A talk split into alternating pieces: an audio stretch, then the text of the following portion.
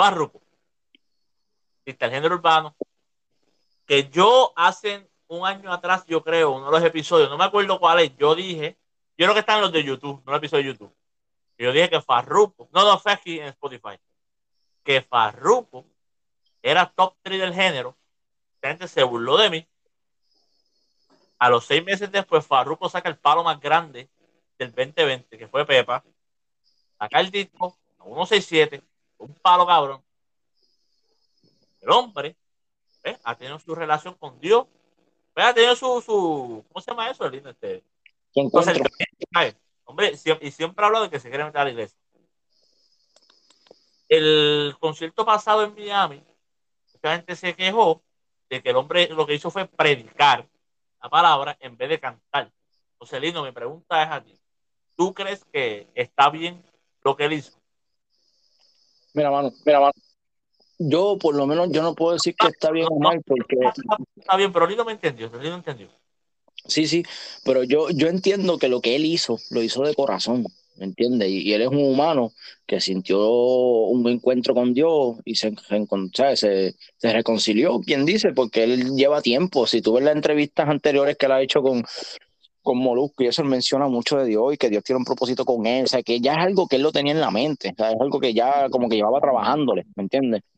Y parece que llegó el momento en que, pues, tomó la decisión y olvídate, me voy, me voy a dejarlo secular y me voy a tirar de pecho. Y mira, está bien. Yo estoy completamente contento por él y, todo, y, y, ojalá, y no sea algo pasajero, ojalá sea algo como Héctor el Fader, que lleva años y aunque la gente decía que eran embustes, mira, el hombre todavía sigue metiendo mano y predicando y abriendo iglesias y haciendo lo que tiene que hacer. ¿Entiendes? No se ha quitado. Y mucha gente, tú sabes que cuando Héctor se metió a la religión decían que eso era embuste, que a los dos o tres meses iba a estar otra vez en las calles cantando reggaetón normal y Igual que con el Mayri, dijeron lo mismo. Y pues, si yo espero que si él de verdad hizo este cambio, que sea en serio. Ahora, yo pienso que él, si él tomó esa decisión, yo entiendo que él no la tomó en el mismo concierto, él la tomó antes. Eso yo dudo que él esté cantando y en pleno concierto fue que él decidió, ah, voy a cambiar todito y voy a hacer un culto, prácticamente, voy a empezar a predicar. Yo entiendo que ya él tenía eso planeado de cómo él iba a hacer ese show, de que él ya este va a ser mi show de, salir al público de que yo soy cristiano ahora. Pero yo entiendo que a sus fanáticos que pagaron una taquilla para ver cierto contenido, pues quizás eso fue un, como un engaño. O, sea, ellos fueron a comprar un Limber y le vendieron un helado, ¿me entiendes? Ellos fueron a buscar algo y le dieron otra cosa. Y entiendo que muchos se molesten por eso, pero a la misma vez, si tú eres fanático de ese artista y tú quieres ver bien a ese artista, porque tú eres fanático, tú de verdad te gusta ese artista, te gusta su personalidad, te gusta él como persona y no lo ves solamente como un producto, pues no te debes enfocar a un nivel de que tú digas, ah, dame mi chavo, oye, esto, tú estuviste en un momento histórico en lo que es la historia del reggaetón. Esto es un momento histórico. Esto es un momento que se va a hablar en años. Van a venir años después, van a venir generaciones después, van a hablar de este suceso, van a hablar de diablo. ¿Te acuerdas cuando Faruco, en un concierto, cabrón, que él era uno de los más grandes reggaetoneros, se metió a Cristiano, cabrón, hizo un culto? O sea, tú, tú, fuiste parte de esa historia. Tú puedes decir, ah, yo fui a ese concierto, yo estuve ahí. Y pues quizás no era lo que esperabas, pero él es parte de la historia y verlo de esa forma y, y siente, debes sentirte bien en cierta parte por él. Y verlo así como no solamente como un producto, verlo como una persona que tuvo un cambio en su, en su mentalidad, en su personalidad y aceptarlo así. So, yo entiendo que de esa parte, yo, si yo hubiera ido a ese concierto, yo no me hubiese molestado, ni hubiera pedido a los chavos de vuelta, no, yo fui parte de la historia de En 20 años yo le voy a contar a mis nietos, yo estuve en ese concierto, ya, yo me acuerdo que eso fue bien loco porque todo el mundo estaba esperando algo y de momento el hombre empezó a hablar de Dios y qué sé yo, y eso fue hecho, eh, pero tú me entiendes, fuiste parte de la historia. So, tómalo de esa forma, toma que compraste una taquilla para ser parte de la historia de No lo mires como que, ah, yo quería escuchar Pepa y no la puso. Puso la pista y no cantó. Y, y ya, eso es lo que te vas a llevar de eso. Es como que no, pues entonces no estás viendo la personalidad, no estás viendo al tipo, no estás viendo al artista como un humano, lo estás viendo como un producto, como algo que, tiene que tienes que hacer lo que yo diga y ya. Esa es mi opinión sobre eso. Pues mira, te voy a dar la mía y estoy en un como un 40-60 con tu opinión. 40 de acuerdo, un 60 de desacuerdo.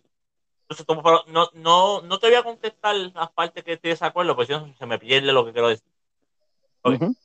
Vamos a empezar que, que yo, soy fanático de Farruko, me encanta. Y yo me alegro, me alegro mucho, claro, que, que, que la religión y eso es bueno porque cada persona necesita un camino donde guiar, donde se siente feliz, donde él encuentra su felicidad.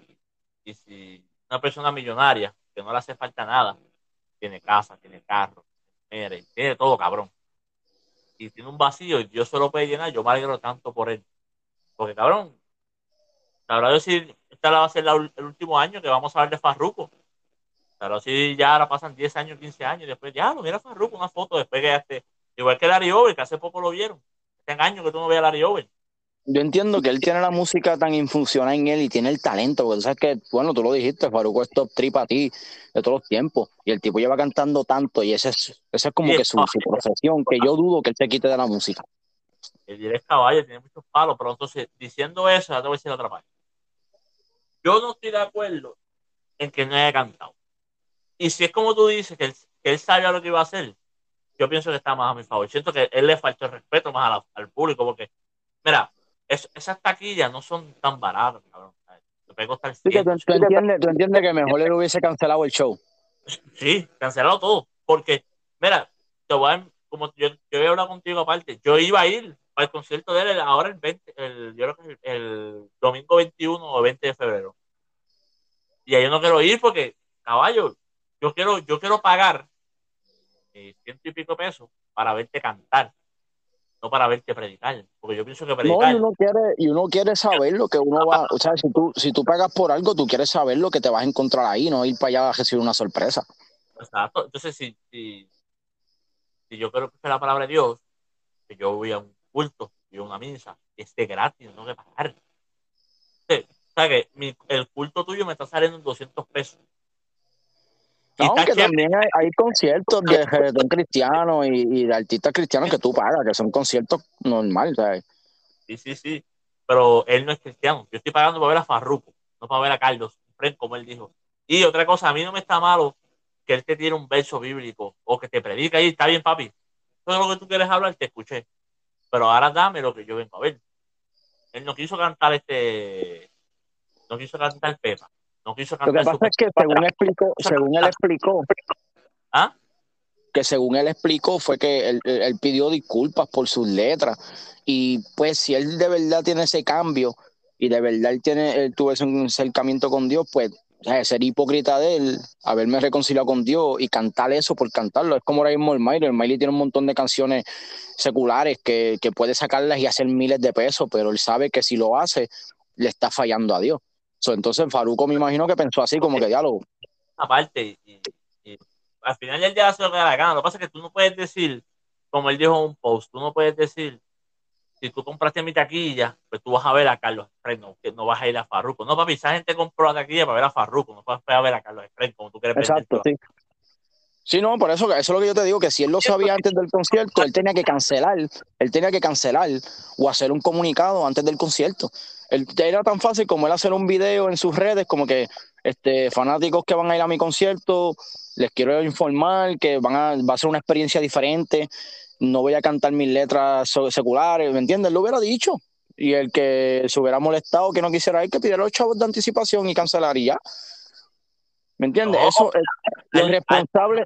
Cierto, termina tu concierto este año y después, papi. Después que tú tengas tu. No, es que no, no es así, no es, es que no es así, mano. Pero que tú, es que, es que el tampoco te conviertes de un día para otro, tampoco se toma tiempo.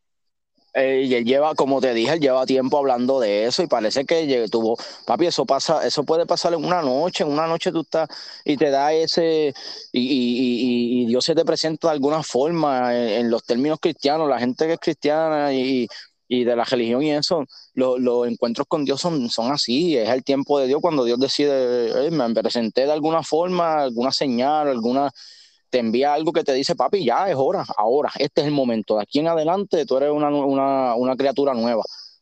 Y para mí que eso fue lo que pasó, él tuvo, quizás, yo estoy seguro que fue antes del concierto.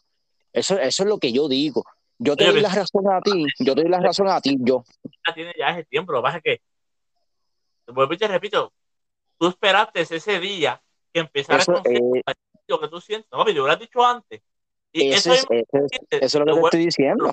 del concierto. Y sabrá Dios si la mitad de la gente no pidió los chavos para atrás. Lo que pasa es que también no es negocio pedir, dar, repartir dinero para atrás porque ya, ya a ti te pagaron por ese espectáculo. pero son las consecuencias que tú tienes que tomar, son los actos que tú tienes que hacer, porque ya tú, si ya tú estás en esa línea de caminar con Dios, son las consecuencias y tú tienes que ponerlo todo en las manos de Dios y hacer lo correcto, sabiendo que Dios te va a proveer, ok, mira, lo hice, la gente me canceló, me fue más que la mitad, pero yo no, eso ya no me preocupa, ya eso no debe preocuparle a él porque él está con la visión puesta en Dios, ¿tú me entiendes? Eso es lo que te estoy diciendo, yo te doy la razón a ti, yo te doy la razón en el sentido de que él lo hizo en el concierto y eso pues, pues no estuvo bien en el sentido de sus fanáticos y lo tomaron de sorpresa, pero si él hubiera ido antes del concierto, dos o tres días antes, o quizás no sé, cuando él tuvo ese, ese, ese verdadero, eh, cabrón, eso es como, como si te prendiera una bombilla en tu cerebro, eso es instantáneo, pum, ahí tú decidiste, ok, ya, de aquí en adelante soy nuevo, soy Carlos, ya yo no soy Faruco, soy Carlos. Ya, esa, esa decisión, eso no la tomó, eso la tomó en un momento, en un momento él decidió, ok, de aquí en adelante soy Carlos, ya. No, Pues en ese momento, O sea, mi, mi pelea y no es mi pelea, cabrón, porque básicamente mi opinión, hace lo que quiera. Yo lo que digo ahora mismo, si yo hubiera comprado esas taquillas, yo hubiera estado bien frustrado porque, ay, yo, a verte a ti, no para que me prediques. ¿Entiendes? Al por final del día, eso, cabrón, no, estoy de acuerdo, estoy de acuerdo contigo. Estoy de acuerdo contigo y el sentir de los fanáticos que se sintieron así, estoy de acuerdo con eso. Lo que yo digo es que el error de él, o quizás ni error, porque pues cabrón, está pasando por muchas cosas, pero esto, esto no es fácil. Eh, lo que él está No, pasando no es fácil. por un montón de situaciones y, y- es que no es fácil, cabrón. Eh, Aquí cambiando un poco el tema, la gente se cree que ser artista es bien cómodo. Obviamente yo no soy artista, cabrón, yo estoy bien lejos de ser artista y tampoco quiero ser artista. Pero a mí que me gusta escuchar podcast y toda esa mierda, cabrón. Eso que los art- cuando escuchan a los artistas hablando, a ellos no les gusta nada de esta mierda tampoco. No, y que no es fácil en el sentido de que, recuerdan, la mayoría, mira este dato, mira este dato grandísimo, esto es un dato grandísimo.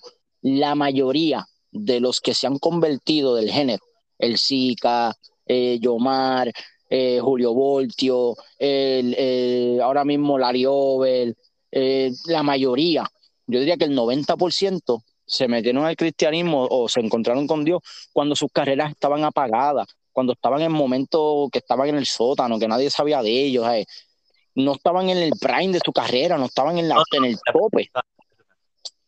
¿Ah? Que, que no estaban en su prime. Porque la Larry No estaba empezando a dar duro. Y de momento se perdió. Nunca de él. No, y, y- tampoco estaba llenando estadios así, ¿me entiendes? Faruco es un, un artista a nivel glo- global. No, no, para, para, para, Farruko es, este, Farruko puede ser hasta más grande que el mismo Torres Fader. Eso es lo que te estoy diciendo, que él estaba a un nivel, que él acababa de tirar el tema más grande que ha tirado en su carrera, que es Pepa.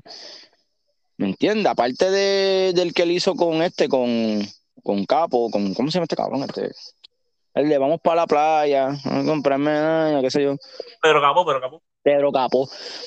Ese, para mí, ese es el segundo tema más grande que él tiene, porque fue uno de los más que explotó Billboard, explotó todo. Un tema viral de eso. Pero Pepa, Pepa estaba por encima. Él, él estaba en su mejor momento en su carrera, cabrón. Sí, él acababa de tirar uno de sus mejores CD y acababa de tirar uno de sus mejores temas. So, él estaba en el prime, llenando estadios. Mientras todo el mundo hablaba de Baponi, Anuel, el mismo Dari Yankee, Osuna, Farruko calladito por el lado. Pum, primero aquí, primero allá. Y en otra línea, porque si vienes a ver, él, estaba experimentando en una línea de música diferente, él no estaba haciendo más de lo mismo. Él estaba experimentando con música electrónica, con esto, trató, trató de crear hasta un propio género. Fue que él dijo que, que él iba a inventar un nuevo género. Cabrón, eso no fue hace mucho tampoco. Sí, hace poco, hace un par de meses que le dijo que iba a hacer lo del bajo mundo. La verdad. Qué irónico, que pasó de, de lo del bajo mundo a, a, la iglesia. Eso es bien loco. que, yo vi un, yo vi un meme que, que y aquí se ya el orgasmo. Yo vi un meme que, que, que, que había una muchacha, la vestía así como para vejear y decía, Hacho, yo lo vi cuando va para, ir para el concierto y cuando sale. después del concierto Farroco. Ah, cabrón, eso me dio una risa. ¿no? Y la gente, tú sabes que siempre van a hacer los memes y siempre va a estar la jodera. Pero mira, yo te voy a decir algo, mano. Yo te voy a decir algo. Yo. Estaría bien tarde el... Estaría bien tarde el efecto, qué porquería, cabrón. Dale. si alguien. Dale, fallé, bien cabrón ahí, mala Tranquilo. Hay pocos artistas que tienen el talento para transicionar de lo que es música secular a música cristiana y lo logran. Y, y contigo son artistas a nivel mundial y a nivel, ¿sabes? Siguen sonando. Como un ejemplo, tú sabes que Juan Luis Guerra, él empezó con música secular y él se metió a la iglesia y, em, y, siguió haciendo música y su música cristiana, que es la que él ahora canta cristiano, porque las canciones de él son consideradas canciones cristianas. Aún así siguen siendo hits mundiales y siguen estando los Billboard y siguen, ¿sabes? siguen siguen haciendo los números que él hacía cuando era secular. Porque ahora mismo la de. ¿Ah? Cuando, ¿sabes? Faruco puede cantar ahora música cristiana y va a seguir pegando, cabrón. Pues sí. Eso es lo que yo digo, que él puede ser el primer artista. Él puede ser el primer artista de reggaetón que se cambia a música cristiana, que deja de cantar música secular y, lo, y, lo, y puede hacerlo funcional. Yo entiendo que él tiene el talento para poder cambiar y, que la gente lo siga escuchando y siga teniendo la, la popularidad que tiene. Como hizo el mismo Ricardo Montaner, que se metió a cristiano y ahora canta, pero canta cristiano, y con eso la gente lo escucha, los seculares y, los, que no son seculares lo escuchan. Juan Luis Gueja, que ya te dije el ejemplo, lo escucha el que no va a la iglesia, lo escucha el que va a la iglesia, escucha a todo el mundo. Pues yo entiendo que si Faruco, lo que y él no tiene que hacer mucho, que limpie un poco sus letras, puede seguir tirando los ritmos que tira, que son, si vienes a ver Pepa, la canción repite Pepa 50 mil veces, lo que pega es el ritmo, la canción. ¿Me entiendes? Él puede seguir haciendo lo mismo, pero con letra limpia. Y no necesariamente tiene que hablar de Dios y, letra limpia, letra limpia, que hable de un buen mensaje, de, de superación y de. Porque ahora mismo la que, que digan lo que digan, lo que quieran de mí, la pegó bien brutal. Y esa canción no habla malo, y te habla de un mensaje de positivo canciones buenas. Mira, Lino, para, ir cerrando los últimos cuatro minutos que nos de este podcast, mira, yo no sé si tú escuchaste, hubo un podcast de, de hubo un pastor, yo no sé si tuviste el Moluco que salió un pastor que estaba este, diciendo que uno del género se iba a caer. Ok. Sí, este, Fond, algo así. Sí, yo no me acuerdo, no vamos a hablar de este, gente hizo un podcast, obviamente, el corillo de gente, estaba el Coffee, Coffee estaba hablando que que no está de acuerdo con que las iglesias exijan dinero. O sea, una cierta cantidad de dinero para, para, para ¿sabes? Ellos te piden una ofrenda, cabrón, y ellos quieren dinero. Ellos no piden un peso, ellos quieren 20, 30, 100. Lo que pasa es que eh, eh, hay un mal concepto de eso, porque se supone que eh, la iglesia te pide dos cosas. La iglesia te pide el diezmo y te pide la ofrenda. Son dos aportaciones. Y las dos aportaciones se basan, basado en la Biblia, que se supone que tú le des el 10% de, tu, de tus ganares a la iglesia o al ministerio, para que ellos sigan creciendo y sigan construyendo y sigan y, lo usen para ayudar a los, a los menos, a los más necesitados. Eso es según la Biblia, se supone que tú des el diezmo, eso se supone que tú lo des como cristiano, como, como una membresía. Para mí no me hace sentido, te lo juro. Sí, lo que pasa, pero te estoy explicando porque recuerda que yo, yo iba a la iglesia y... no, sí, sí. Pero Fede, eso a mí no me hace sentido porque porque Fede, él dio un ejemplo, cabrón, que, yo lo vi. Porque cuando yo estaba en la iglesia católica, yo, vi que eso pasó. Él dio un ejemplo que, que, él fue una vez a una iglesia y, que el pastor estaba. Él dijo que dio un tremendo culto y que a lo último, él dijo que había unas bolsitas debajo de los asientos y el pastor dijo que la sacaran y que echaran todo, todo, todo lo que tuvieran en la cartera. Porque Dios se lo iba a multiplicar. Y yo me, Papi, malísimo, caballo. Mira, hace poco yo escuché a, a, a, Brian Caro, que es el que todo el mundo lo comparte casando en Facebook. En Florida, predicando. Y a lo último, cuando terminé de predicar, él dice que para la ofrenda, que no me acuerdo las palabras que él dijo. Yo sé, lo que a mí me chocó que él dijo es: si, tú, si a ti te quedan solamente 10 pesos en tu bolsillo, y esos 10 pesos te dan solamente para comprar una libre de pan, da los 10 pesos en ofrenda, que tú verás que Dios te va a multiplicar el pan. Y yo me quedé, yo escuché eso y dije, o sea, cabrón, si a mí me quedan 10 pesos y mis hijos necesitan comer, yo te los voy a dar a ti y que se jodan mis hijos. Ok, lo que pasa, te voy a dar el, Ok, te voy a dar el punto de vista cristiano basado en la religión y en la fe y en lo, en, en, lo que ellos se basan cuando ellos piden esa, esa aportación. Ok, lo que pasa es que cuando tú entras en el plano espiritual, hay un entendimiento más allá que la fe y a través de la fe y, de tu aportación, tú la basas, a, eso, eso es una semilla de fe, no es cuánto tú des, supone que es la cantidad de fe que tú pongas detrás de esa ofrenda y Dios te la va a multiplicar, se supone que sea así basado en la, en la Biblia y basado en cómo debe ser ahora. Muchos de estos este, pastores, ahora mismo que seas un Brian Caro, no le importa que tú des esos 10 pesos o no, en cuestión de que le afecte él económicamente. Pero él lo que te lo dice es en base a la fe, porque esa es la prueba. Te quedan solamente 10 pesos, porque es fácil. Cuando tú eres millonario, dar 100 pesos es fácil. Esa es la cuestión. Ahí es que está la prueba, la dificultad. Ahí es que está el, el, ahí es que te prueba eh, eh, tu, tu, fe. Cuando tú das de lo que no tienes, cuando tú das del poco que te queda, ahí es que Dios ve como que tú no tenías chavo y tú me los diste a mí. Yo darte mis únicos 10 pesos y yo voy para afuera pelado, entonces tú, tú tienes un, un, tú tienes una jodida Mercedes, una casa dos pisos. Sí, lo que pasa es que tú estás poniendo tu mirada. Sí, lo que pasa es que tú lo... cupones y, y, sí, pero... ¿verdad? y yo creo en Dios y yo siento que Dios es mi salvador, pero yo pienso que esa gente a veces también le joda el dinero a la gente. Ese es el problema. No, ese... jodido, eh, eh, ahora mismo me quedé sin mis 10 pesos, pero tú tienes un Mercedes. No, no, no, no, no, ese no, ese no es el detalle. Ese no, lo que pasa es que tú estás poniendo tu mirada en el hombre. Tú estás poniendo tu, tu mirada en la persona que tú le estás dando el dinero. Sí, lo vamos, que pasa. Boca porque vamos, esto lo vamos a hacer en otra parte, este tema que cabrón. Pero ese mismo que estamos hablando de Brian Caro, cabrón, él tiene los dientes hechos. Sí, no, no. De hecho, vamos a otro podcast porque yo, yo quiero te, para decirte varias opiniones que yo tengo sobre eso, para pa, pa, pa entrar más a profundidad de ese tema, porque es un, es un tema profundo y extenso y, y, no es simplemente dentro de lo que tú estás diciendo. Yo te puedo explicar varias cosas y a la misma vez entiendo lo que tú dices, pero me gustaría que... Vamos no, a hacer otro podcast, vamos a hacer otro podcast. Ese tema está chévere. Pero tú, tú entiendes lo que te dije. Está cabrón. Que... No, no, entiendo, entiendo, pero a la misma vez tengo la respuesta y tengo la. Tengo... De hecho, vives en una casa cabrona. Entonces yo estoy jodida, casa de madera, y también tocaste mi chavo. No, no estoy de acuerdo. Sí, ah, Vamos a dejarlo ahí, Lino. Sí, vamos a dejarlo ahí porque este, no, vamos a estar media hora más. Eso es otro episodio. No, tuvo cabrón. Mire, gracias por apoyar este gran podcast. Este episodio estuvo bueno. Mi gente, el podcast yo sé que se llama El Orgasmo. Básicamente, ponte a pensar, el orgasmo es, pues, este podcast de sexo, no te lo voy a negar. Nosotros hablamos temas de adultos, pero de vez en cuando pues, metemos temas sociales, temas como muy buenos, a todo el mundo le va a gustar. Sí, porque sí, recuerden porque... que el orgasmo es la experiencia. Eh, el orgasmo es tu oído, van a tener un orgasmo al escucharnos a nosotros, no necesariamente vamos a hablar de sexo. No todo el tiempo tu mujer tiene un orgasmo, caballo, pero tú, Ginde, tú tratas de hacer que ella la pase bien.